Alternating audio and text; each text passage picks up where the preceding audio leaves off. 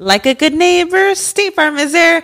When you hear those words, you can feel good knowing that. State Farm is there to help you feel supported with the coverage you need for your car, your home, and even boats, motorcycles, RVs, and other things that matter to you. Now, let me tell you, girl, I don't got a boat, a motorcycle, or an RV, but State Farm covers my home and my car. With a State Farm agent, you know someone is there to help protect your future by helping you choose the coverage you need. With so many coverage options, it feels good knowing you can find what fits for you. And you know what? Getting insurance can be so intimidating because you don't know exactly what you need. So having an agent that could help you with each step makes it so much easier. Girl, I feel you on that. So when things get complicated and you need ways to get help, State Farm gives you options there too. Maybe you like to handle things in person or on the phone with your local agent, or you prefer to do it on statefarm.com or on the award winning app. State Farm lets you do things your way. I personally am the type of gal that likes to do things through an app. It just makes it more easier than going in person or hopping on a call. So I love that they have that option available. Girl, I like to use an app too. I'm not trying to pull up in person or, or call because I'm way too, I have too much social anxiety for that. I'm trying to do it on the app. So that's why I'm here with State Farm. And that is why, like a good neighbor, State Farm is there. With everyone fighting for attention, how can your business stand out and connect with customers? Easy. Get Constant Contact. Constant Contact's award winning marketing platform has helped millions of small businesses stand out, stay top of mind, and see big results fast. Constant Contact makes it easy to promote your business with powerful tools like email and SMS marketing, social media posting, and even events management. With Constant Contact, you'll reach new audiences, grow your customer list, and communicate more effectively to sell more, raise more, and fast track growth. Don't know much about marketing? No sweat. Constant Contact's writing assistant tools and automation features help you say the right thing at the right time every time. Plus, you can send with confidence, knowing your emails are actually reaching your customers thanks to Constant Contact's best in class 97% deliverability rate. I'm a small business owner and I believe that this is a great tool for other small business owners. In small businesses, you need to create a team. And if you're starting by yourself, Constant Contact can be the team that you need. Tackle any challenge with Constant Contact's expert live customer support. Plus, everything's backed by the 30 day money back guarantee. So get going and start growing your business today with a free trial at constantcontact.com. Just go to constantcontact.com right now. Constant Contact, helping the small stand tall. ConstantContact.com.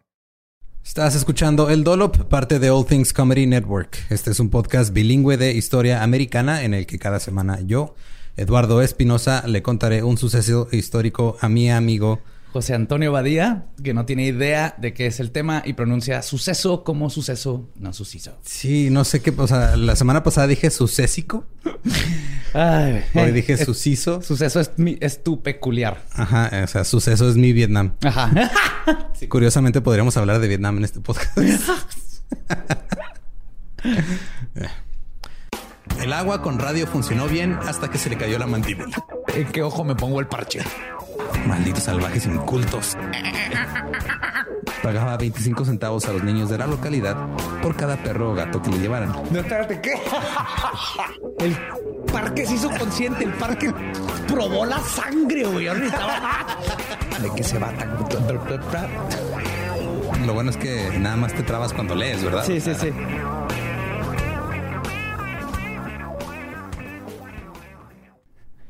Y como Gabriela tuvo la brillante idea de sugerir hacer un- toda una serie de episodios que fueran las mujeres y bla, hoy le toca estar de vuelta en el Dolop. ¿Cuándo sugerí eso? La única vez que has estado invitada aquí. Ah, mira. Al final dijiste, estaría padre que sean así como unos episodios de las mujeres y el transporte, las mujeres y Se oye bla, como algo que diría y- borracha.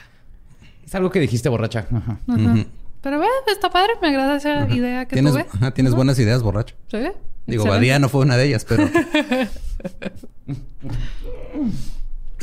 2 de febrero 1820. Edward Hammond Clark nació en Norton, Massachusetts. Era el cuarto hijo de Mary, una poeta amateur entusiasta, y de Pitt Clark, quien había asistido a Harvard y pasado su vida como ministro. En 1841 se graduó del Harvard Medical School a los 21 años. pero no pudo ir a la graduación por problemas digestivos.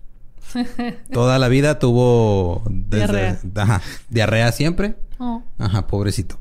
Me encanta ese poeta amateur. Se oía- Entusiasta. Se oía- no la armas, estás desempleado como poeta. Sí, Pero se oye más bonito. Pero te entusiasta. Te- te- te- eres entusiasta, te entusiasmas. ser- Totalmente. Sí, ando muy malo, güey. Qué pedo, ya. Es la silla, güey. También este... Esa es la verdadera silla embrujada. Sí, ya. Es el- hay- ese es el gran plot twist. Diablos. A diablos. Eh, estos problemas atormentaron gran parte de su adolescencia y hasta la universidad. Aún con esto terminó en primer lugar de su clase. Y... Pero la afectación que tenía en la parte baja del intestino lo molestaría por el resto de su vida. ¿Te acuerdas en el episodio pasado? Estábamos hablando de la dieta que se llevaba en Estados Unidos en estas épocas. Kellogg's. Creo que tenía que ver con también con que comían puras chingaderas así súper grasosas y deliciosas y, y nada de cosas aburridas. el intestino irritado, ¿cómo se llama eso? Intestino Eh, irritado. El IBS, ¿no? el IBS, síndrome ajá. de intestino irritable. Básicamente irritable IBS. Básicamente Básicamente... irritable. Clark entrenó como doctor en Filadelfia y Europa, porque no te educabas como doctor, te entrenabas. Con la música de Rocky de fondo. Las escaleras. Ten, teque, ten, teque, ten. Le cortabas así con bisturí a las carnes colgadas del, del congelador. Eh, después se estableció en Boston, donde practicó. eh, era como lo que es ahora otorrinolaringología, o sea, era especialista en oído y puso su, su consultorio de cosas de problemas en el oído. Se hizo de su renombre por utilizar las mejores prácticas disponibles en la época y las personas llegaban de todos lados para ser tratados por él. Incluso llegó a atender a William Lloyd, eh, Lloyd Garrison, que era un líder del movimiento abolicionista y propulsor del movimiento sufragista. Entonces, para los que no estén familiarizados con el abolicionismo, es cuando abolieron la esclavitud y el sufragista es cuando las mujeres estaban peleando por tener el derecho a votar. Pura celebridad. Ajá, todo chido. Clark se, posi- se posicionó en sociedad en Boston y en 1855 fue elegido profesor de medicina en Harvard. Pero había un tema en el mundo que le preocupaba... Güey, qué pedo. le preocupaba más. No, si está mal escrito y dice preocupa... No, sí.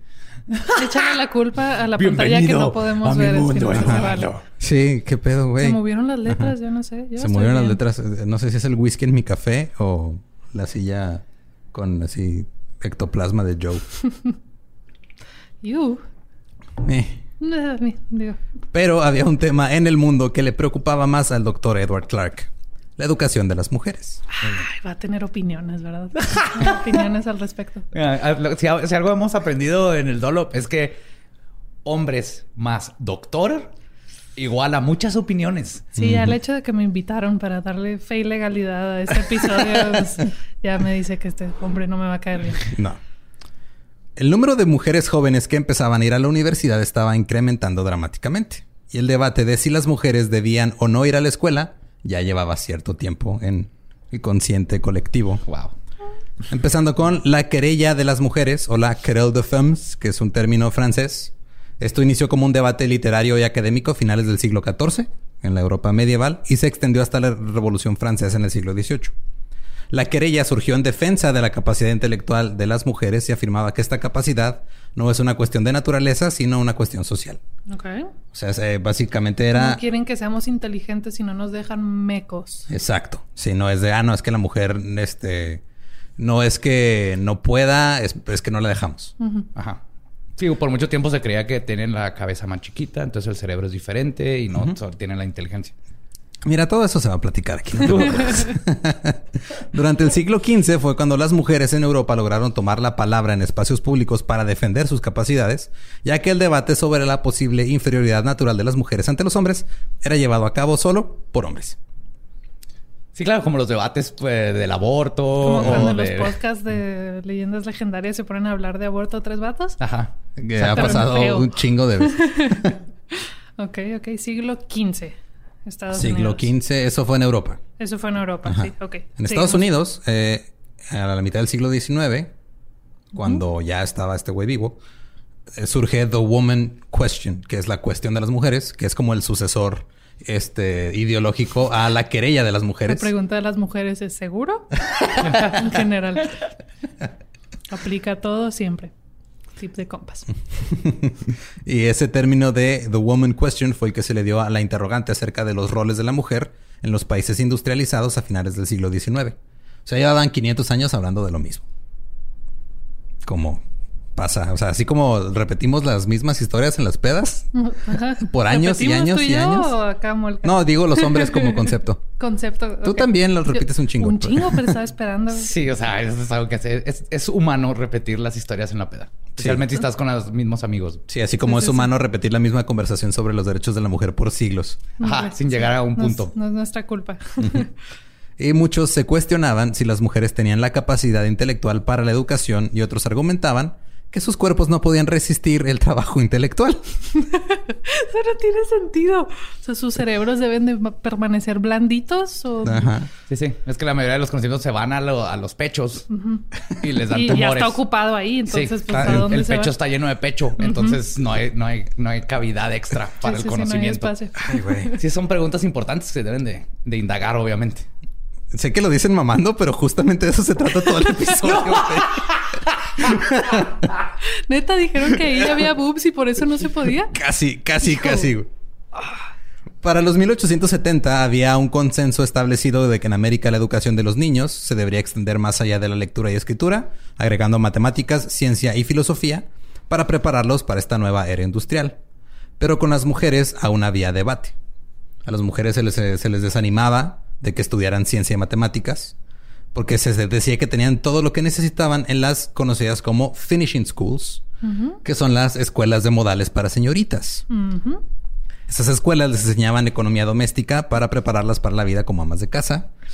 Eh, estas, eh, Suiza se volvió como el pionero de estas madres en esa época. O sea, los, los ricos europeos y americanos mandaban a sus hijas a Suiza a estudiar modales. Sí, les enseñaban cómo curtsy y ¿Cuál de cómo pararse. usar para la Sí, exacto, o sea, y- ¿Cómo se llama? Hay un libro muy famoso La de... etiqueta de Márquez o de Mar Marrón. Sí, que, Mar- que les decían todos esos modales. todavía en, en México, en- en- hace, le- me topé con un artículo de creo que el 2011, 2015. Oh, fuck, creí que ibas a decir. En la ciudad de, ah no, en la ciudad de México todavía hay este ¿Escuelas escuelas.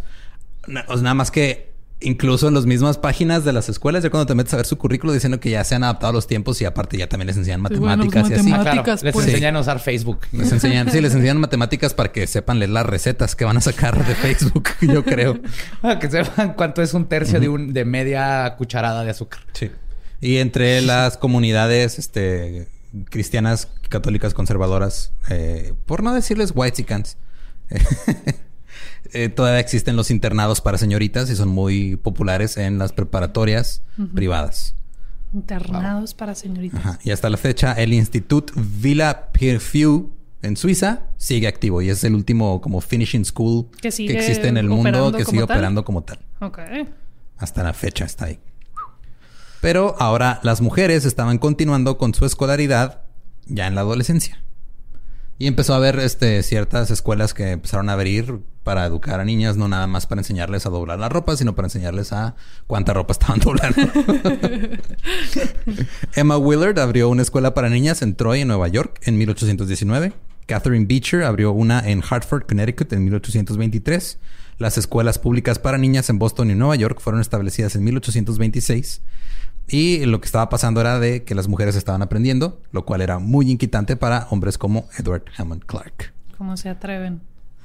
Ya regresando a los 1870, las mujeres estaban haciendo un cagadero. Estaban en campaña para el sufragio, estaban trabajando en fábricas. Trabajando estaban en fábricas, Trabajando no. en la medicina. Pero aún más espeluznante para Clark, estaban entrando a preparatorias universidades públicas. ¡Les ocurra! A distraer a los hombres que solo estaban tratando de aprender. Claro, ¿cómo vas a aprender? Es que ni siquiera es eso, o sea, es el giro que viene ahorita un poquito más, más adelante es, es de esos que no te esperas para nada. Uh, ok. No voy a hacer hipótesis. lo- Bueno, sí. Mm.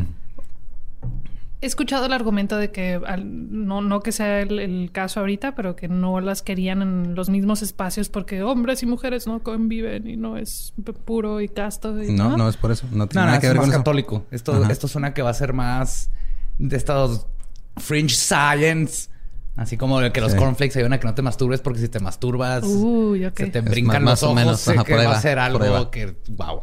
Sí, de hecho, se juntan así, muchos factores que ya hemos explorado en otros episodios del Dolop se juntan aquí bien Si cabrón. hay ardillas nazis, me lo acabo el shot de trancazo. Y ahí sí, güey, acábatelo de todos modos porque te va a hacer falta para procesar lo que viene.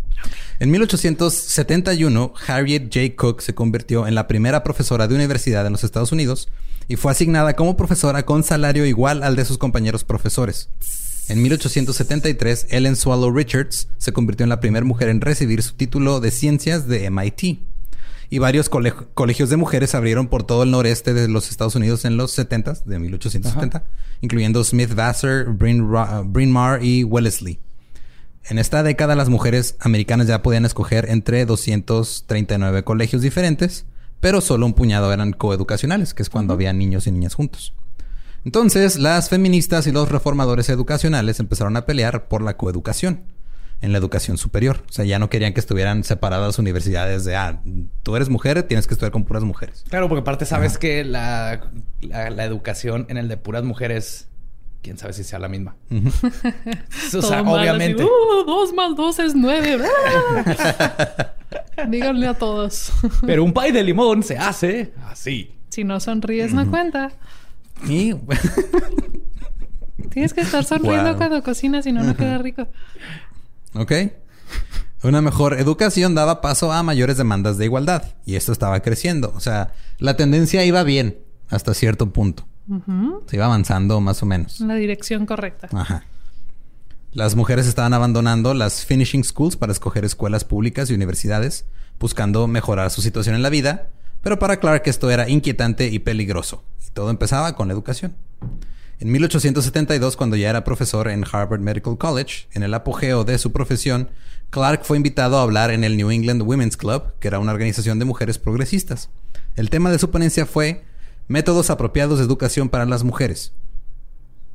Clark le dijo a la audiencia de mujeres de pensamiento adelantado que educar a las niñas era peligroso.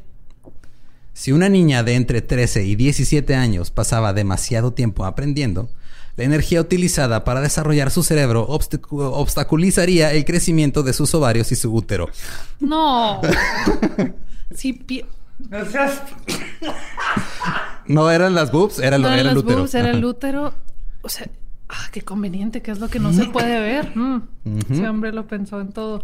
Ok, entonces entre más crecía tu cerebro, metafóricamente menos crecían tus ovarios. Sí, porque chupa la energía. Exacto. Ahí está el, el chakra.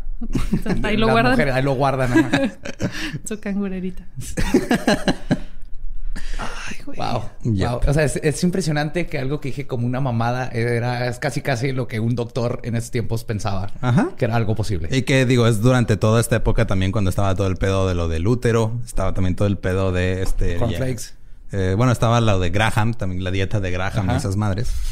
Eh, Clark después escribió que su discurso había, cito, provocado una cantidad inesperada de discusión y me ha animado a pensar que su publicación en una forma más comprensiva, agregando detalles fisiológicos e ilustraciones clínicas, puede contribuir en algo, aunque sea poco, hacia la causa de la buena educación. No es que esté mal, es que no me entienden. Déjenme les explico más a fondo. Si hubiera un, un trofeo por mansplaining, este güey que fue Uh. al club de mujeres Progresistas. progresistas a decirles que está mal que aprendan cosas, se lo lleva de calle bien qué cabrón. huevos. Qué huevos. Ha- Sí. Ha de tener el cerebro bien pequeño para tener sus Unos huevos tan desarrollados. Había tanta discusión que no esperaba que decidió escribir y publicar un libro. En 1873 publicó el libro Sex in Education or A Fair Chance for Girls. El sexo en la educación o una oportunidad justa para las niñas. Mm, No le creo.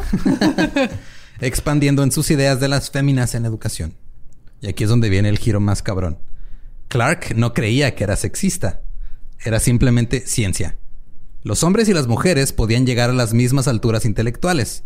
Ambos podían aprender idiomas, medicina, filosofía, literatura y cualquier otro Oh, bien, tema al mismo check. nivel. Bien, bien, bien. bien, El hombre, cito, el hombre no es superior a la mujer ni la mujer al hombre. Check. Muy bien, Clark. Vamos bien. Pero las Oh, fisiologías de los hombres y de las mujeres eran diferentes.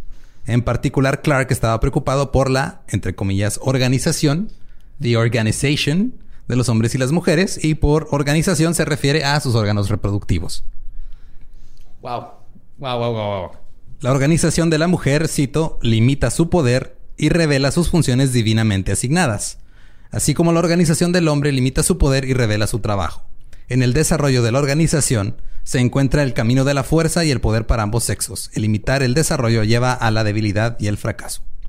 Entonces el pedo aquí es de, tienes la capacidad intelectual para hacer lo mismo que un hombre, pero se te va a echar a perder el útero si haces eso. Se te va a secar ahí la fábrica. Porque el hombre con su pene puede clavar clavos en la madera y representa su trabajo. Y eso lo hace más inteligente de alguna manera, porque es lógica. Y, y- te han dado cuenta que hay un patrón bien cabrón en estas personas que es como que les falta coger y están traumados con el sexo.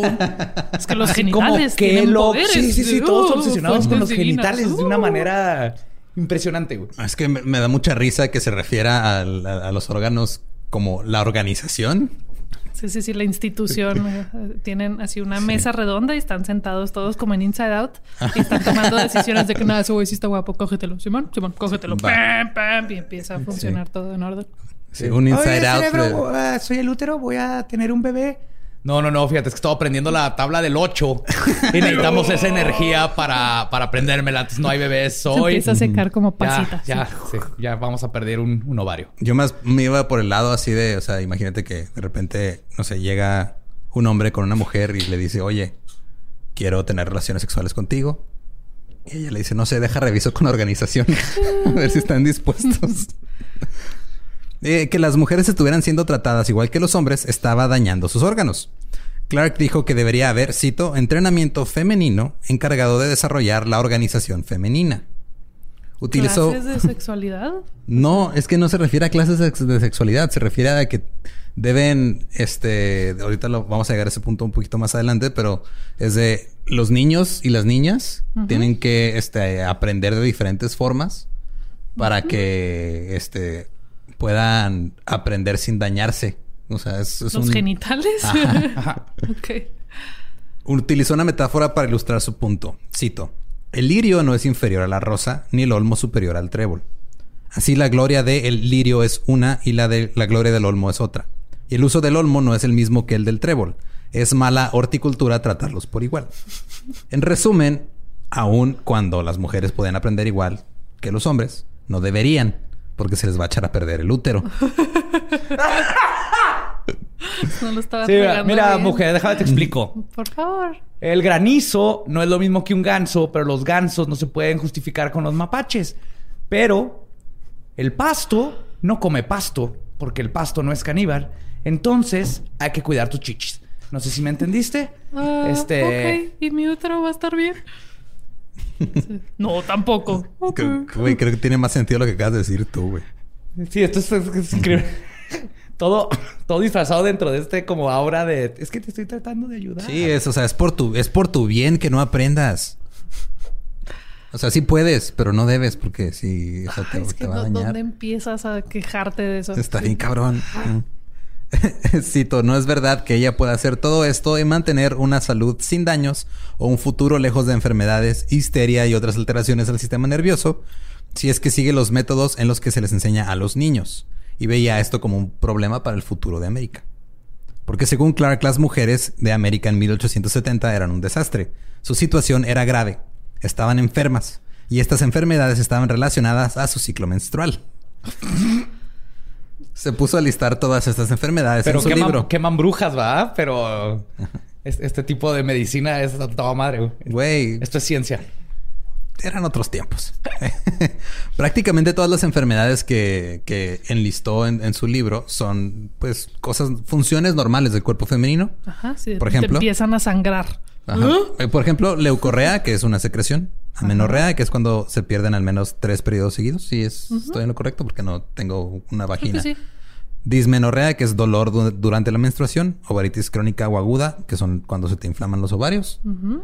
O sea, todas esas son cosas que pasan. Pero él decía que eran enfermedades por culpa de la mala educación. y claro, estaba la histeria, la cual era un diagnóstico común para las mujeres en ese tiempo. Y sigue siendo hasta la fecha una mamada. Es una pendejada. O sea Está que... histérica, señora. Toma este. Histerectomía. Ajá. Ajá. Te vamos a quitar el, te vamos a quitar la matriz o te vamos a meter un dildo. Así se inventó el dildo para tratar la ¿Sí? histeria. Se consideraba que las mujeres tenían una amplia gama de síntomas como desmayos, nerviosismo, deseo sexual insomnio, retención de líquidos, pesadez en el abdomen, falta de aliento, irritabilidad, pérdida de apetito tanto de alimentos como sexual y, cito, una tendencia a causar problemas. Este es el mejor de todos, güey. Uy, de ahora en adelante, una vez al mes voy a estar así "Y, güey, traigo una tendencia de causar problemas, pero recio. Se fijó que está ahí el doctor escribiendo así los el diagnóstico y lo llegó su esposa. Oye, amor, ¿sacaste la basura? Ay, Ah, esa tenden- tienen tendencia de crear problemas. Voy a poner el libro para que sea verdad. Ándale, Si culero. te van a marcar, oye, mi amor, ¿me puedes traer unos tampones? Son para extra problemas. Tendencia a causar. Ay, y también estaba el prolapso uterino, que el que útero ya, errante. el útero errante, todo eso. De hecho, mandaron algunas fotos eh, del prolapso uterino ya después de que salió ese Ah, episodio. sí, no hagan eso. Avisen mínimo. O sea, uno le llega una notificación y está bien contento. Ah, mira, un mensaje bonito. Y ¡puf! ¡ah, la verga! Sí, sí, no. Fue, una semana difícil para todas las redes. El prolapso uterino es cuando los músculos y ligamentos debilitados o dañados dejan pasar al útero hacia la vagina. Eso pasa. Estoy eh, familiarizada con claro. eso.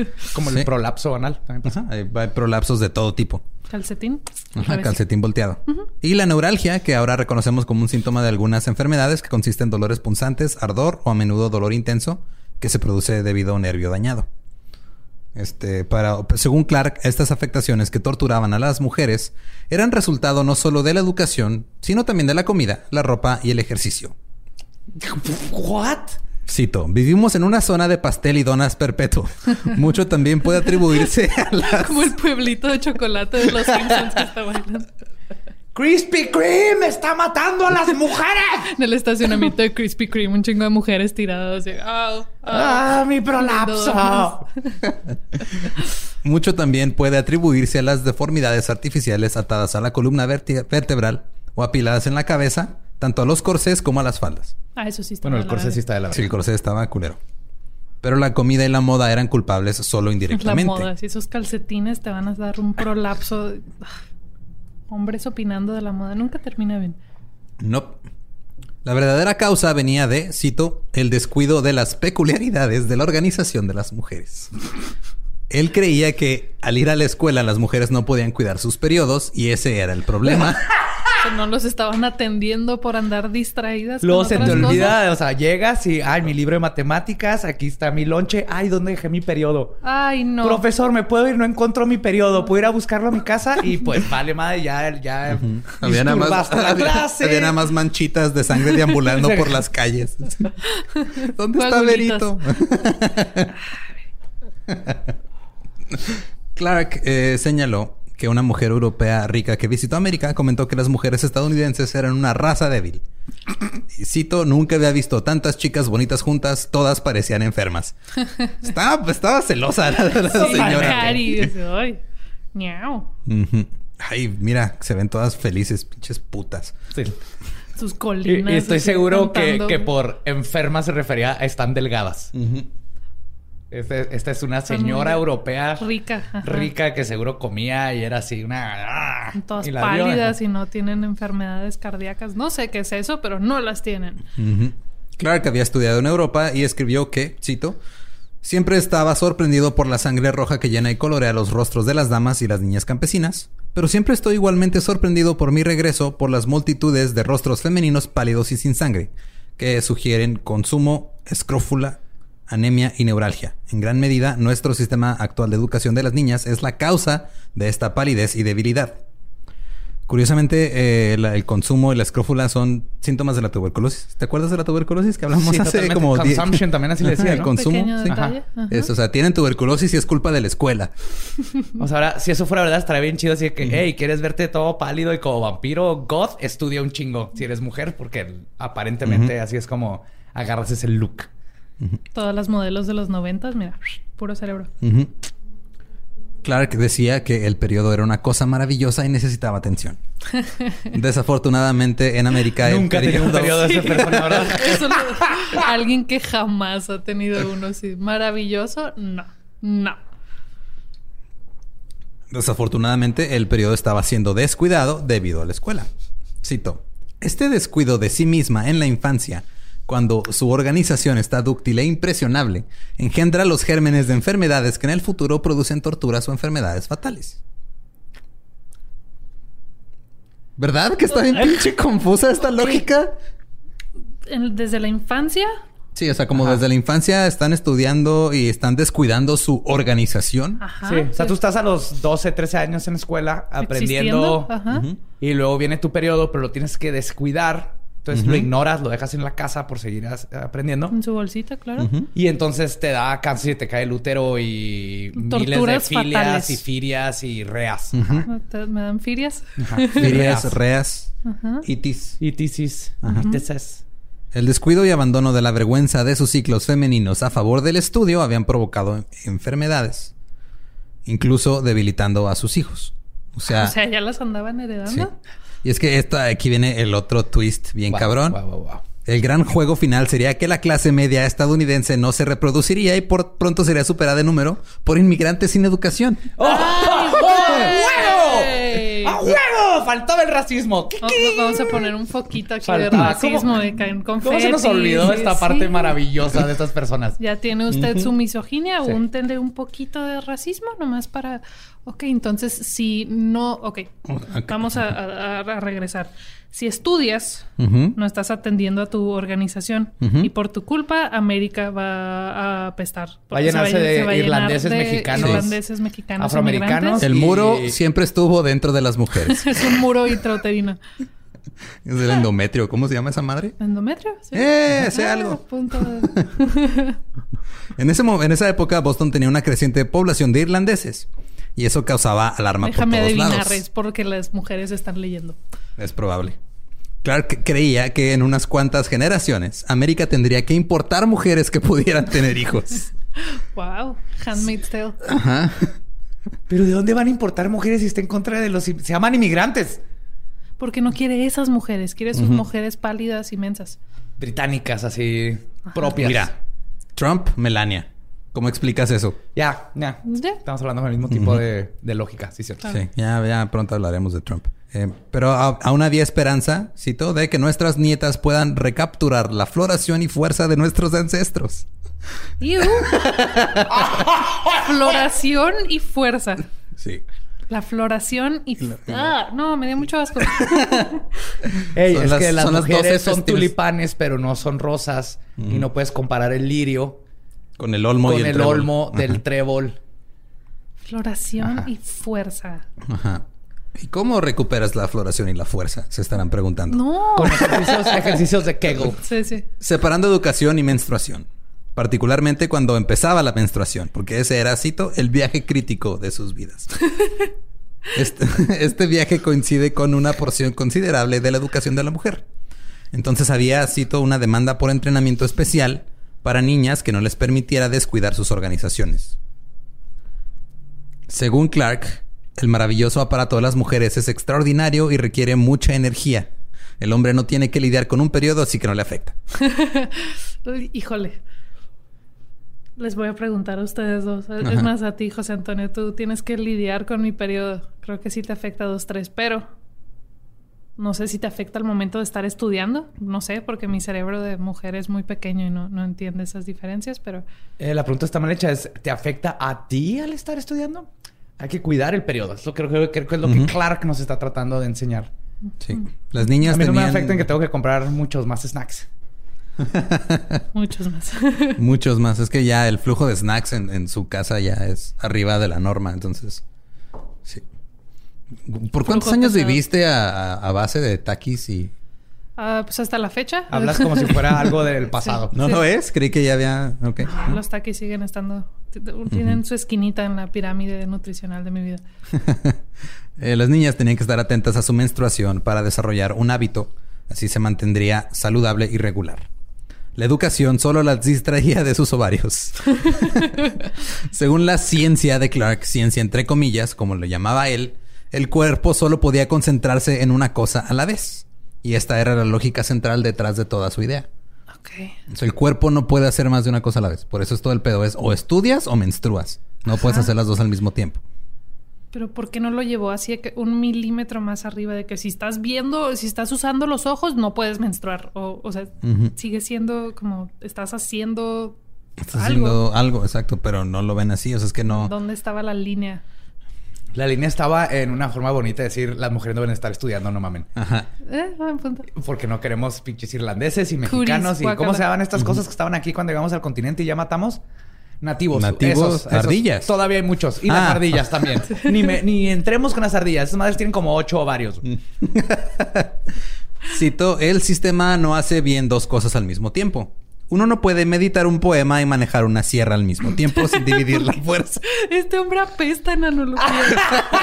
No, yo lo amo. Yo lo amo. Está bien vergas, güey. No ¿Cuántas puedes veces- hacer pancakes, masturbarte y recitar Shakespeare. ¿Cuántas veces, Cuando te está güey, bajando. o sea, como hombre, cuántas veces no hemos estado talando un árbol y pensando en Neruda y se nos va el pedo? Sí, sí, no, totalmente, güey. Sí, sí, no, claro que no. Yo, yo me acuerdo que una vez estaba tratando de cortar una madera y me, acabé- me acordé de Jenny McCarthy. Y pues se puso dura la madera y todas esas cosas. No, se, pasa. confunde ahí el cuerpo, es difícil. Una cosa a la vez. Creo que si alguien tiene una solamente para cosas, somos dos hombres. ¿eh?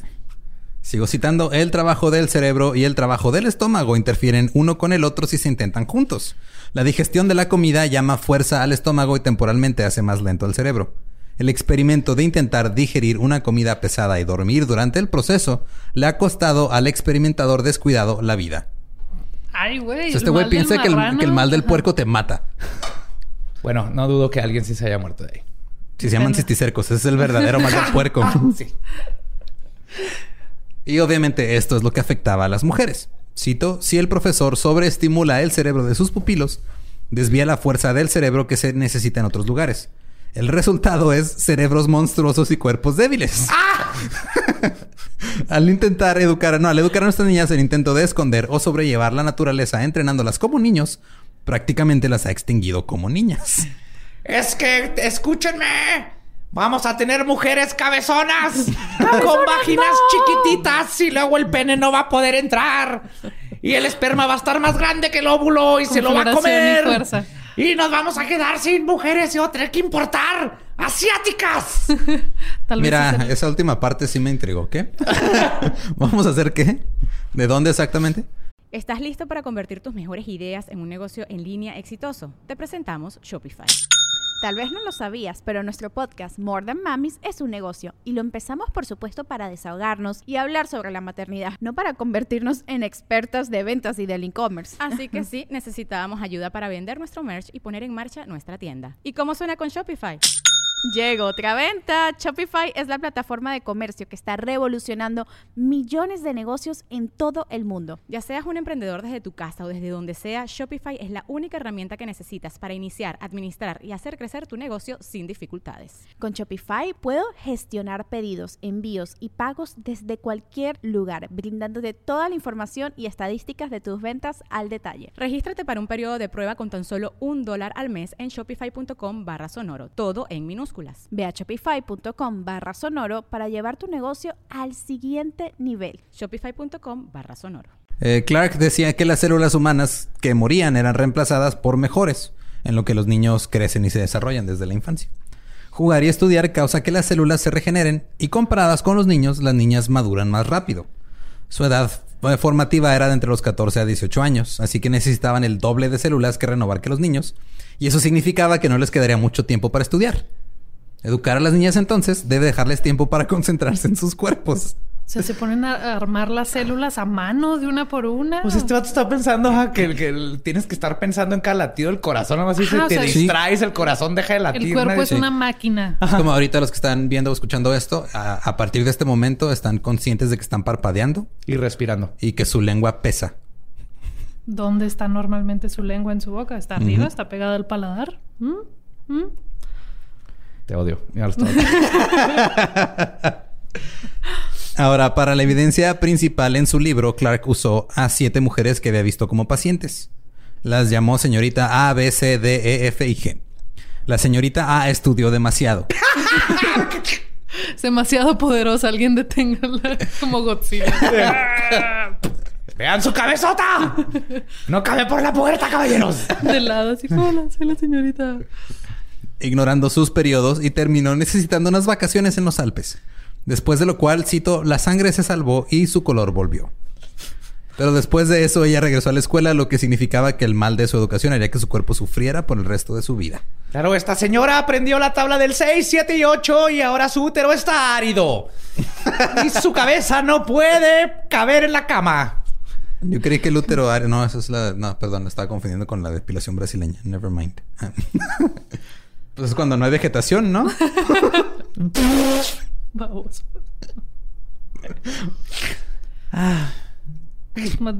sé que estoy mal, pero no estoy en lo incorrecto. O sea, No, no, para nada. incorrecto y mal, no es lo mismo. La señorita D y la señorita C no habían estudiado y en realidad no apoyaban en nada su teoría, pero ambas habían trabajado y se habían esforzado, lo que las llevó a ignorar sus periodos y sus cuerpos se derrumbaron. La señorita C había rechazado su sugerencia de que ella descansara y dejó de ir a verlo, y Clark asumió que se había muerto. Güey, eso- No, pues eh, a la ver.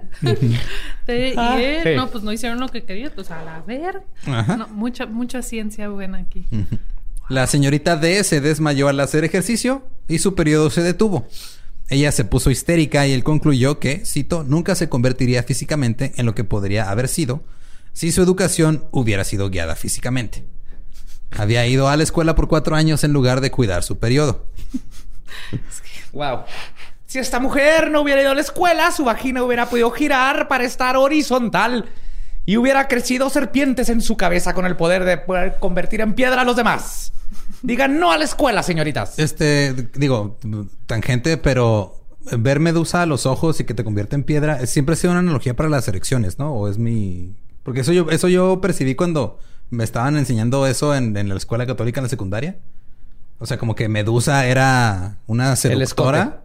Y, al- y, Ah, o sea, y- en convertirte en piedra. piedra es que tenías una erección y eso estaba mal ante los ojos de Dios porque era lujuria. O la Yo- monja que me dio esa clase de plano estaba Totalmente loca. porque Medusa no tiene nada que ver con Dios y también hacía piedra a mujeres. Ok. Ey, lesbianas. Sí. Sí. Y Medusa es nomás una, es, es el nombre de toda una especie. Ah, ok. Gorgonas es la especie y una gorgona era Medusa. Mm. No me convence del todo. No sé, vamos a preguntarle a Clark. Pregúntale a La Clark, señorita por favor. E aprendió idiomas, filosofía, matemáticas y ciencias naturales. Luego, a los 21 años, la función menstrual mostró signos de fracaso. es que, La institución se declaró en bancarrota. Empezó a salir un sonido de su vientre. sí, la organización tuvo que hacer recorte de personal y valió verga. Cito, Se echó un riñón para decir. Tuvimos que despedir un riñón. Lo vamos a echar por la vagina. Mm. Praise. Plop.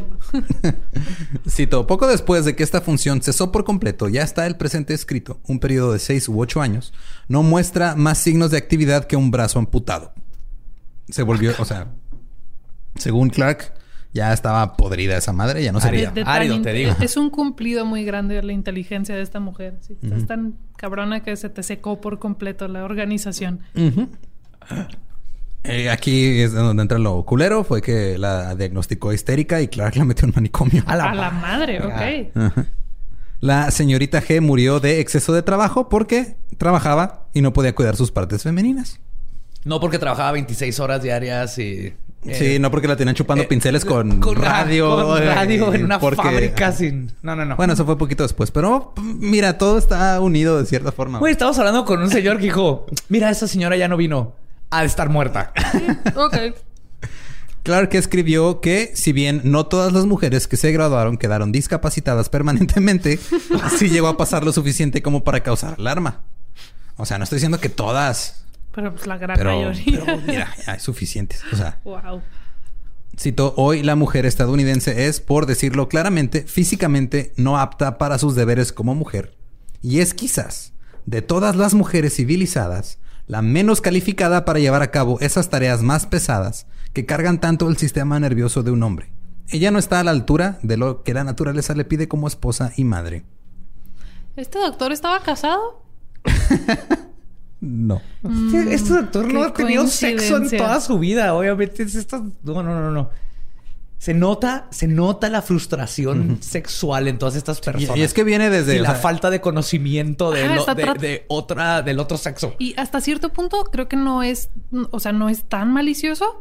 Es, estoy tratando de explicar lo que yo veo y yo soy un meco, entonces yo lo veo así. Ajá. Sí, claro. O sea, es más ignorancia que malicia. No, no está Totalmente. tratando de dañar a las mujeres a propósito, lo está haciendo muy bien, pero no es su meta. Pero si es viene que, de este- ¿cómo o se sea, dice? su- ¿Bias? Es es Sesgo. sesgo. Viene de este sesgo cultural también, donde... Es, es- es moralista, porque, Ajá. o sea, donde el güey empieza con la diferencia de que este, eh, la organización femenina tiene una. eh, o sea, eh, tiene uno- un deber asignado por una divinidad. O sea, es lo que decía él, así de güey. Es que tú, como mujer, tu deber que te lo mandó es Dios es que tu útero esté funcionando en todo momento. Entonces, sí puedes estudiar y aprender y ser igual de chingona que un hombre, pero no debes porque estás desobedeciendo de de, tu mandato divino. Ajá. Sí, y sí. estás jodiendo tu útero físicamente y fisiológicamente. Ahí es donde ya le metió su parte. Sí, Sí. improvisó doctor. poquito, Ajá. pero pues, ¿quién no ha cantinfleado en un ensayo? Se entiende. Mira, si algo nos enseñó la tercera ola es que improvisar está bien verga. Sí. En la segunda mitad de su libro tenía la solución al problema de la menstruación. Por favor, compártela, doctor. Si fuera eh, real, creo, creo que no funcionaría, pero el problema principal decía que era la coeducación. Porque el argumento de Clark es que las escuelas de las niñas se habían modelado de las escuelas de niños. Entonces tenía que llevar Hacer otro otra. tipo, o sea, otro tipo de modelo educativo. Cito, es un peligro que tales ejercicios que ella pueda trabajar su cerebro sobre matemáticas, botánica, química todos los días del mes y así desviar de manera segura la sangre del aparato reproductor a la cabeza. La educación idéntica de los dos sexos es un crimen ante Dios y la humanidad. Ay, güey. Ok, de, de no me gusta es un crimen de la naturaleza. Deja tú, ante Dios también. Ante ya metió a Dios. Ya metió a Dios de nuevo porque- a la ciencia y en la escuela. Los niños y las niñas en el mismo salón de clase encenderían su energía sexual que se desperdiciaría en las tareas de estudio y las chicas se agotarían más rápido. Ah, o sea, ahí sí está diciendo, en, lugar de andar cogiendo estos morrillos que andan todos calientes, van a estar estudiando. Sí, o sea, no era de que, ah, es que van a, o sea, no es de que los, no los vamos a juntar porque, porque van a coger y van a explorar sus sexualidades. Los vamos a juntar y tirar en hormonas, pero no las van a poder utilizar Y se van a y distraer. se van a distraer y No, las, no. ajá, y las, las, este, las niñas van a estar más cansadas porque ya están descuidando su organización y eventualmente, pues cuando ya puedan coger, no van a servir. Reitero mi opinión de que este hombre es virgen. Nunca ha estado En cerca la de una escuela mujer ni- de una nunca manera jamás, carnal. exactamente. Nope. Los vastos recursos del sistema reproductivo se convertirían en la región de la actividad cerebral, lo que provocaría enfermedades y degeneración. La, coeducación estaba, cito, convirtiendo a los niños en medias niñas y a las niñas en medios niños. ¿La, la mitad horizontal o vertical? No sé, este, No, no especificó. En diagonal, depende de cuánto aprendiste ese día. no Ándale. especificó. Pero incluso con toda esta evidencia científica, entre comillas, Clark dijo que solo unas pocas graduadas universitarias se habían acudido a él en busca de ayuda. E incluso entonces fueron dos o tres años después de su graduación. O sea, en realidad no, no es como que había atendido. O sea, primero que nada, el güey era otorrino. Sí, cierto, no me acordaba de eso. Ey, No era Pero no sé si te ginecólogo. Ey, es que en el experto de un es, es experto en un orificio. eh, En el episodio del útero errante decía que el útero le gustaban los olores bonitos. Si es cierto, se iba Entonces, para. ajá, tenía nariz. Entonces, Buen tal punto, vez por sí, ahí, por ahí va. tiene su, su puente de conocimiento. Ok. eh. ¿Por qué lo estoy defendiendo? No, es un pendejo. Eh, aún así, sentía que en dos o tres generaciones de mujeres educadas veríamos los efectos en la raza humana. Clark propuso que las niñas no estudiaran tantas horas al día como un niño, no más de cuatro, mientras que la educación para los niños debería de ser seis horas. Las niñas necesitaban de horas extra para, cito, construir su aparato reproductor. Sí, ay, Miss, tengo que irme temprano. ¿Sabe que voy a poner la trompa de falopio derecha hoy? Se me cayó un ovario, lo tengo que ir a volver a armar, sorry, otra vez. Construir su aparato. Sí. ¿Cómo? O sea, te sientas y te empiezas a concentrar así de... No sé, tú dinos, Gabriela, ¿cómo, cómo Es funciona? que si les digo, no sabemos. me puedo concentrar en reconstruirlo ahorita mismo. Entonces me voy a quedar en silencio Yo- viendo... Yo, quería resolver los misterios del, del endometrio y su reconstrucción. Además, cada cuatro semanas debería haber una remisión y a veces un intermedio, tanto de estudio como de ejercicio. Esta era una necesidad para que la naturaleza pudiera cumplir su tarea periódica. O sea, era cada cuatro semanas un break para que vayas y sangres donde no, no te veamos. Eso sí está chido. Y este Para ellas. y cuatro horas de estudio en vez de seis. Ah, Pero tienes que pasar dos horas diarias eh, haciendo meditación zen para que construyas tus cosas de mujeres. Las chicas americanas eran frágiles en comparación de las sólidas Fräuleins alemanas y las damiselas inglesas robustas. Las babushkas. Ah, no, babushka es rusa. Rusa, sí. Clark elogió el hecho de que las alumnas nunca andan en bicicleta en Alemania. Porque ya también estaba el pedo de la bicicleta y ya también era Sí, parte sí, del sí. desmadre. También de que no las invitaban a fiestas.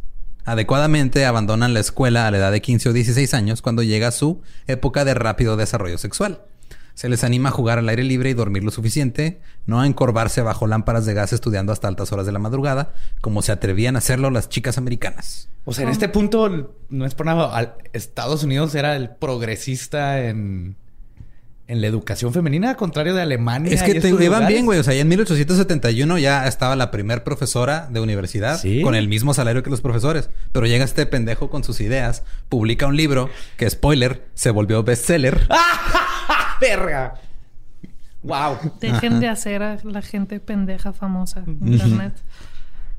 no había internet en 1870, pero, No, pero es, sigue aplicando. sigue aplicando. Creo que es el problema. Habían muchos doctores de estos que tenían demasiado tiempo libre para pensar en estas pendejadas. Si tuvieran este acceso a pornografía por Sí, internet. si hubiera tenido pornografía, este, este tipo hubiera sido, creo que, algo muy diferente. Clark termin- terminó su libro con una historia de una mujer que, que una vez vio en Alemania que estaba atada a un yugo y tiran- tirando de un carro junto a un burro mientras un hombre los conducía con un látigo. A, a ver. ¿Así se los encontró? Sí, o sea, andaba en Alemania y vio a un güey con un burro y una, y una mujer jalando, Una Fräulein. Ay, esos tirando, ajá, alemanes. tirando de un carro y este nadie lo vio como extraño, notando que, cito, el burro parecía ser el más inteligente y refinado de los tres. De los tres. Verga. Ok. Clark vio esto como evidencia del monstruoso desarrollo físico y del desarrollo cerebral abortado. O sea, esto como que vio... Aquí, aquí lo que pasó fue que se fueron de más por el pedo físico y no cuidó su cerebro. Entonces por eso ahora trabaja como animal. Y aún así no la arma tanto como este burro. Ajá. Para él, cito, una niña estadounidense que usaba un yugo como un diccionario y batallaba como con su periodo es una exhibición de monstruoso desarrollo cerebral y desarrollo ovárico abortado. Lo que quiso decir es que una mujer con educación no es diferente a una mujer que tira de un carro junto a un burro. Exactamente. Wow. Está bien retorcida su lógica. Es así de... Es- Los brincos que das tan tan específicos que sí, ¿qué te hicieron, güey? ¿A qué- qué- ¿En qué momento alguien Mira, te hizo daño de esa manera? La diarrea crónica lo traía en chinga. Cuando A Fair Chance for Girls fue publicado, los administradores y facultad, quienes se oponían a la educación de las mujeres, lo utilizaron como una prueba, como evidencia a favor de su punto de vista. Porque ya había güeyes que, o sea, dentro de todo este pedo de la The Woman Question, estaban los que estaban en contra, obviamente. Entonces Claro. dijeron, miren, ven, este doctor ya dijo que tenemos la razón. Está publicado en un libro y los libros no mienten. Como... Ajá. Es como los racistas en esos tiempos que agarraron la frenología para agarrar eso y meterlo Sí. en su racismo. De hecho, eso es, o sea, porque ahora de- se escudaban en, en vez de decir, no, es que no quiero que las mujeres estudien porque a la verga es, no, pues por su bien. Sí, sí, Sí, el es doctor decir dijo. que era para cuidar la salud de las mujeres, o sea, ¡Esto es ciencia! esto es por usted, o sea, no, no, lo- es por tu bien, no es, no es, no es, No es este, discriminación, no es es- discriminación, es protección. Claro. Los padres este, incluso empezaron a notarse preocupados por lo que pasaría con sus hijas si las mandaban a aprender algo. Y esto fue lo que cambió el debate, ya que ahora estos imbéciles actuaban como si esto fuera ciencia y las mujeres ahora se veían obligadas a tener que argumentar en contra de estas pendejadas. Es que por dónde empieza. Es- Y te aseguro que había mujeres que se lo creían. ¿Mm? Ah, siempre pasa, siempre eh, sucede eso, claro. Pero sí, sí me da risa, este, cuántas veces las mujeres han tenido que, de forma seria, perder su tiempo Así, a ver, explicando pendejo. y justificando estas, estas chingaderas. Ajá. Siempre hace. Está un doctor y dice, no, es que cuando el flujo a veces se les va por la nariz y entonces la mujer flota y hay que poner chapulines en su casa. Y luego de repente no, un chorro de gente lo cree. Ajá. Y lo tiene que ir a decirles, ay, güey, ay, güey. Luego de repente hay gente que dice cosas como que este que el, o sea, el aborto legal no debería ser permitido porque incluso cuando hay violación, porque si la violación es legítima el cuerpo se apaga. Sí, sabe distinguir. Sabe Sí, sí, distinguir, sí. ajá. Sí, es cierto. Ajá. Entonces, o sea, in- 2018. infiriendo que este si te embarazaste por violación fue porque lo disfrutaste, lo cual está de la verga. Y estoy citando a un miembro del Congreso estadounidense, güey. O sea, no Hace es un pendejo años. cualquiera. Ajá, no en 1800. Y no algo, nomás en Estados eh. Unidos, en México han habido también personas. Mira, del ahí va Guanajuato, tienen- ahí va Nuevo León. Este, lamentablemente en el estado en el que vivimos también Sí. veo que va a llegar a lo mismo. Pero misma pronto. opinión esa de que es que el- si ya se engendró es porque el cuerpo lo quería y Diosito lo mandó. Sí, sí, Diosito lo mandó. ¿Y quién eres tú para hacer lo contrario? Diosito te mandó al violador para que tu hijo salga vivo. Verga. Así, Entonces, esa es la, esa es la mentalidad. Mary Putnam Jacoby, la primera mujer miembro de la Academia de Medicina y fundadora de la Asociación Médica de Mujeres, En su oficina, así de que... ¡Ay, paciencia, María, paciencia! paciencia y publicó un artículo de 232 páginas. ¡A la verga! Oh. Lleno de números y gráficos que analizaban el dolor menstrual, la duración del ciclo, el ejercicio diario, la educación junto con indicadores fisiológicos como el pulso, la temperatura rectal, onzas de orina. Básicamente lo que se le conoce en el mundo como ciencia real. No, no, no, Mari. Y una vez fui a Alemania y allá las mujeres Vi un burro que me comen gustó. burros y luego jalan las carrozas y tienen dos vaginas y media, güey. Una la tienen en el muslo. Ahí guardan al Führer. Jacobi hizo que los sujetos de prueba se sometieran a fuerzas de a pruebas, perdón, de fuerza muscular antes, durante y después de la menstruación.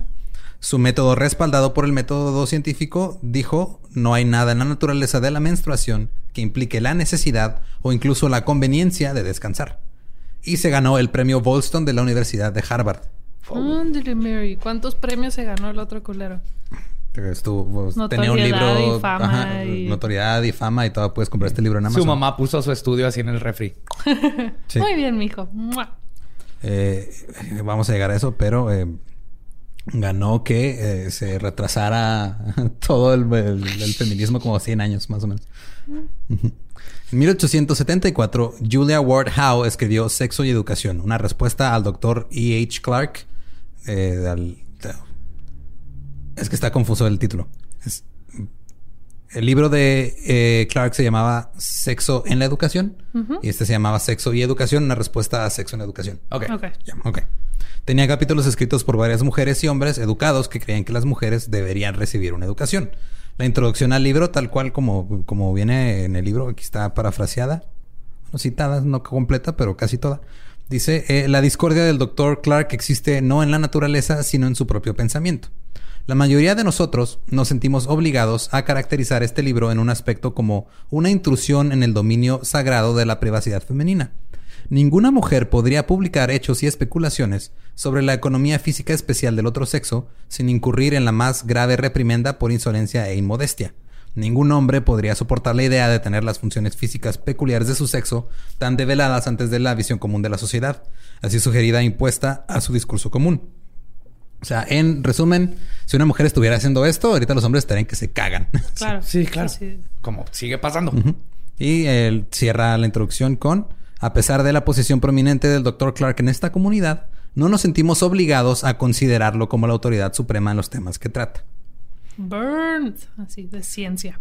Sí, el problema con eh, así los cuando los chingas bonito ese que Que no se dan cuenta dan y no es tan y- satisfactorio. Es como lo, lo feo de, de ser la, la persona madura en una pelea, de decir, ¿sabes qué? Te perdono, está bien aburrido, yo quiero gritar y quiero hacer pancho porque se siente bien y luego lloras privado. Howe también atacó el supuesto método científico. Dijo, he sido una lectora muy cuidadosa de libros sobre historia natural toda mi vida y no puedo evitar pensar que la ciencia contemporánea ofrece un estándar cuyas demandas apenas son satisfechas por el libro. Sacar siete casos del cuaderno de un médico y luego asegurarnos que hay muchos más no es suficiente, y por extraño que parezca, uno de estos es el caso de una actriz y otro de una cajera, dejando solo cinco instancias educativas en total. O sea, de sus siete casos de estudio, dos ni siquiera habían estudiado. Pero Clark se sintió alentado por la recepción de su libro sobre cómo las mujeres no deberían ir a la escuela cuando tengan sus periodos, porque su libro se convirtió en un bestseller. Fue invitado a hablar con la Asociación Nacional de Educación en 1874 No, no, no, no. y escribió un segundo libro. Este se llamaba The Building of a Brain, la construcción de un cerebro. 180 pesos en Kindle, en Amazon, ahorita. ¿Y a quién le llega esa dinero? ¡Ay! Pues a las editoriales.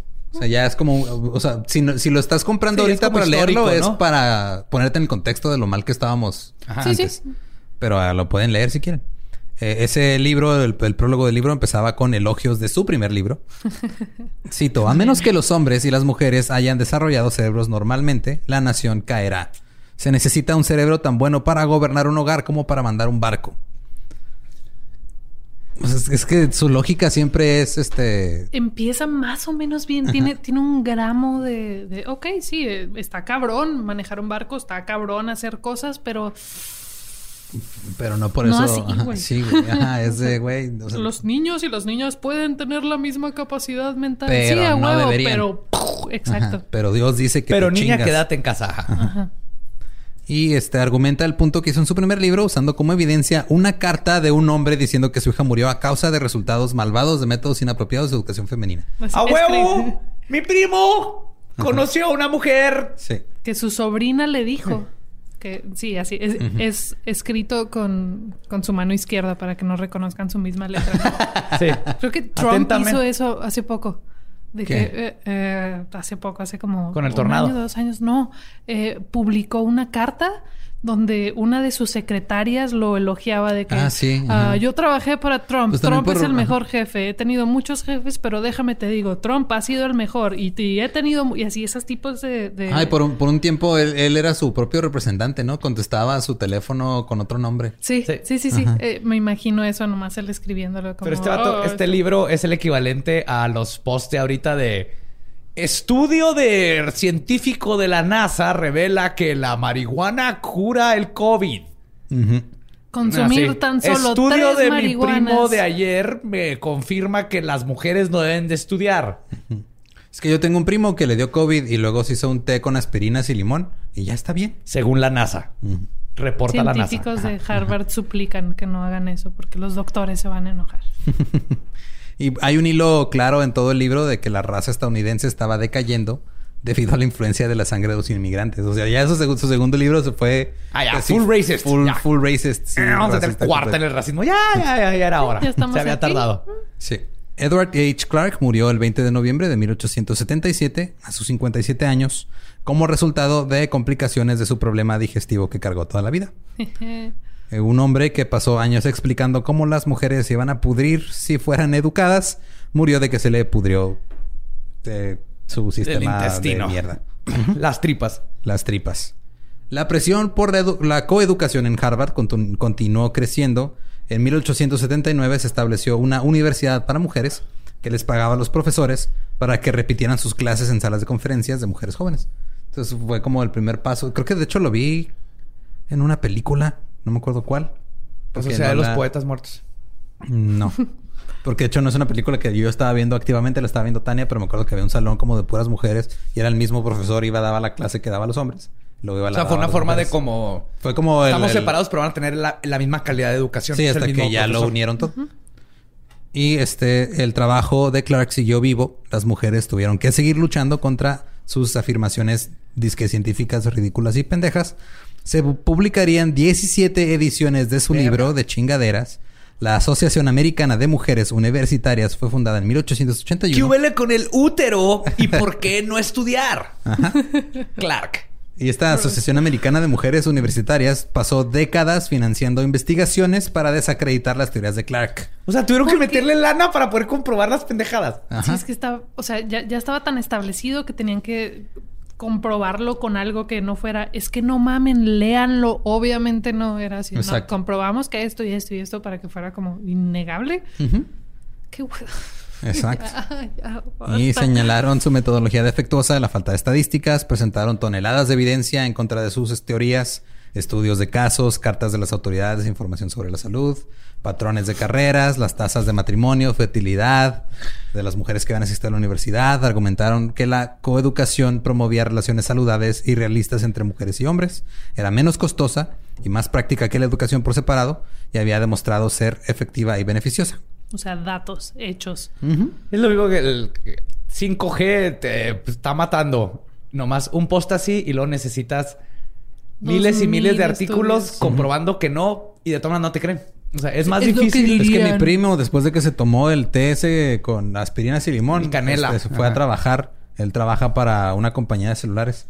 Cuando estaba poniendo la torre de, de 5G, porque lo mandaron a poner esa torre, yo le dije, mi hijo, no vayas. Pero cuando le estaban poniendo la torre, eh, se le cayó el pene. Entonces, Sí, sí, y se le cae porque la- el trébol no es como el roble, pero el lirio coge gansos. Las teorías de Clark continuaron siendo utilizadas en las décadas siguientes, no solo por los opositores de la coeducación, sino también por los opositores de los roles de las mujeres en otras áreas. Se lo usaron de pretexto para, Para todo. todo. Las instituciones educativas femeninas se vieron obligadas a desarrollar muchas estrategias diferentes, como limitar el número de cursos que una alumna podría tomar para prevenir problemas de salud. Las universidades instituyeron programas de vigilancia médica. Eso le trataron de hacer a Hermione en el tercer libro y no funcionó. Consiguió el Time Turner. Hizo trampa. Sí, hizo trampa. Sí, la neta no me gustó que me tiran viaje en el tiempo en Harry Potter, pero prosigue. Este es otro tema totalmente, Totalmente distinto. totalmente distinto.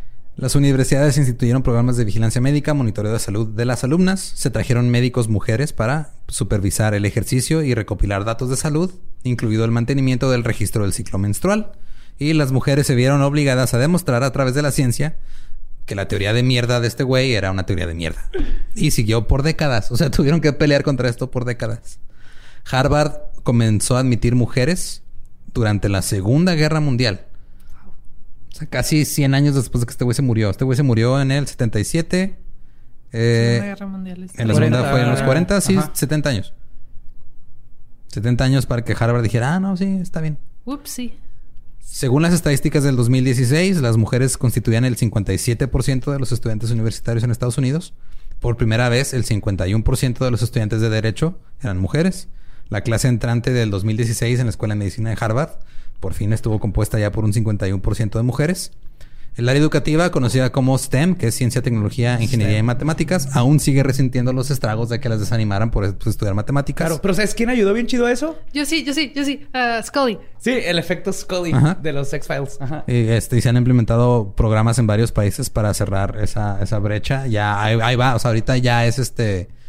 En el mundo sigue siendo nada más el 30% de mujeres que. O sea, bueno, de, de, de alumnos de STEM es el 30%, pero hace como 15 años era creo que el 18%. Se va poco a poco avanzando. Sí, no, y se ha ayudado mucho, o sea, el, el fenómeno este de los expedientes secretos Scully. X, el Scully en los noventas, y ahorita ha ayudado mucho este, las películas como de Marvel, que, el- que está, este, el- ves a muchas mujeres que son científicas. Y está ayudando Sí, sí, mucho la- a que desde niñas, igual que a los niños, que ves a, yo quiero ser eh, científico. Y las mujeres ya también están, yo quiero ser científica y se está cerrando esa brecha. Sí, pero la salarial sigue ahí, güey. Según lo que leí, este, en, en promedio, un ingeniero hombre gana con 38 dólares la hora y Ajá. una mujer haciendo el mismo trabajo con la misma educación gana 31. Yay. Ujú. No me acuerdo dónde leí de que la brecha eh, salarial no existe. La diferencia es que los hombres buscan trabajos como presidente y jefe, va, y las mujeres buscan por naturaleza trabajos menos este, remunerados como jefe mujer o presidente mujer. Digo, no está, no está lo incorrecto en el, en el tiempo en el que vimos. Jefe mujer gana menos que, Sí, que está- jefe hombre. Está gracioso pero culero a la vez. Se vale. Ah, pues esa fue la Ay. historia de las mujeres y Edward Clark. Qué culero. Cada vez que leo algo de, de, como las mujeres en medicina, o sea, aparte del, del factor de que no nos dejaban estudiar, el em, problema sobre todo de, de menstruación, de que endometriosis o este síndrome de poliquístico, ajá, todo eso tiene como una tasa de no, no es tasa. Eh, en promedio se tardan siete años en diagnosticarlo porque llega una mujer así de que, oye, me duele culerísimo una vez al mes y los doctores así de ya sé, ¿verdad? Qué feo.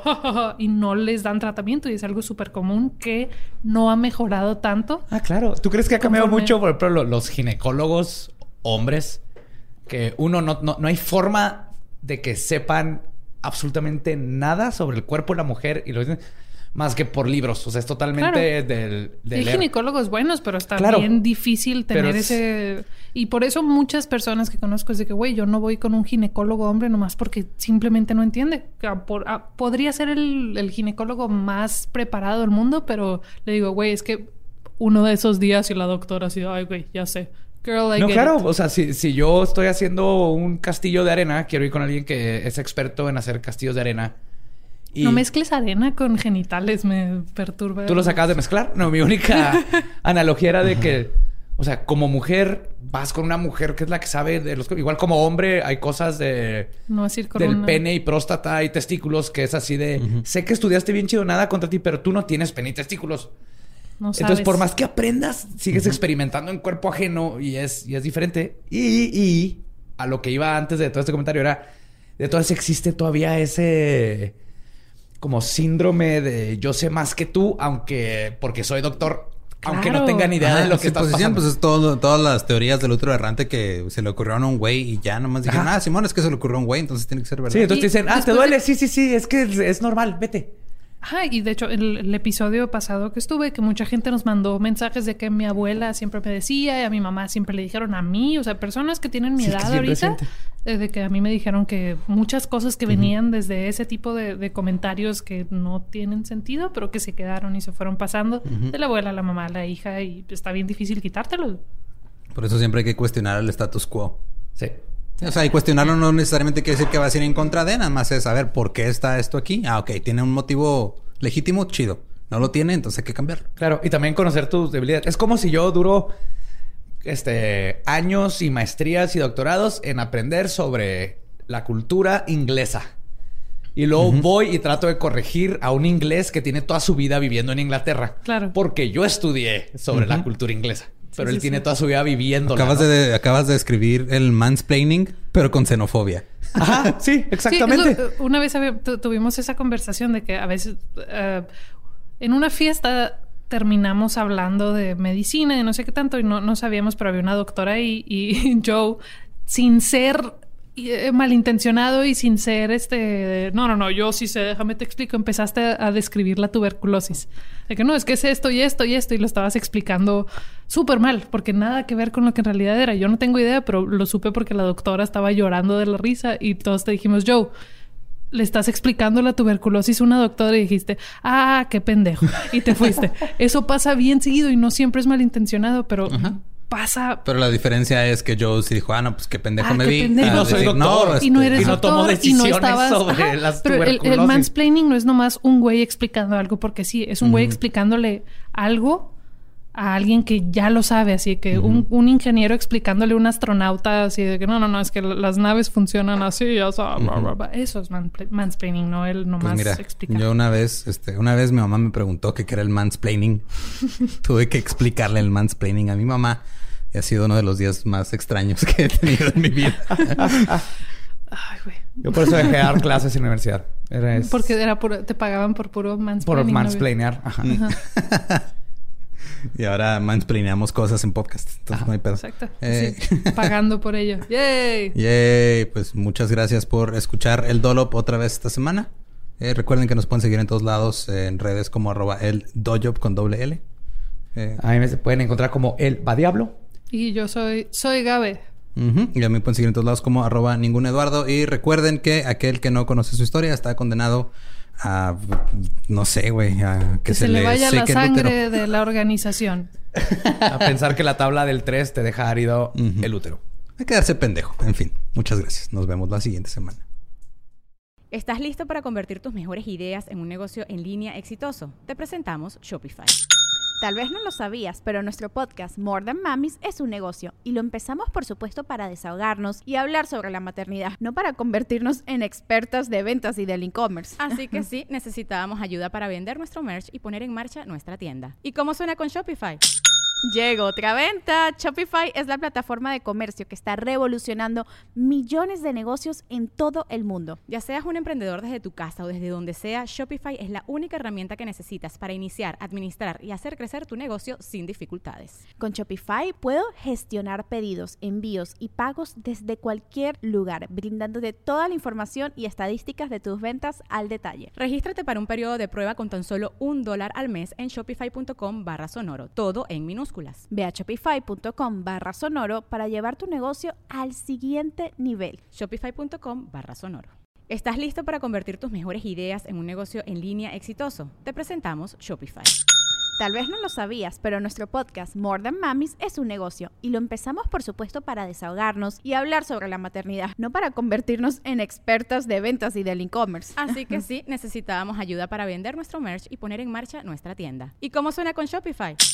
Llegó otra venta. Shopify es la plataforma de comercio que está revolucionando millones de negocios en todo el mundo. Ya seas un emprendedor desde tu casa o desde donde sea, Shopify es la única herramienta que necesitas para iniciar, administrar y hacer crecer tu negocio sin dificultades. Con Shopify puedo gestionar pedidos, envíos y pagos desde cualquier lugar, brindándote toda la información y estadísticas de tus ventas al detalle. Regístrate para un periodo de prueba con tan solo un dólar al mes en shopify.com barra sonoro, todo en minúsculas.